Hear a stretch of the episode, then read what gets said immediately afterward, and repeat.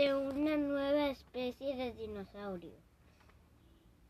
Un grupo de paleontólogos en Canadá han descubierto un fósil, un fósil enorme, perteneciente a un dinosaurio de 6 metros de largo que caminó por la Tierra hace 80 millones de años.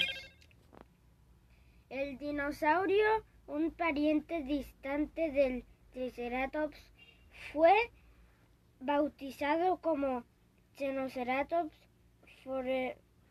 foremostensis y es uno de los más antiguos conocidos hasta la flecha. El nombre del animal se traduce como alienígena con cuernos, haciendo alusión a la extraña forma de sus cuernos sobre su cabeza y cejas.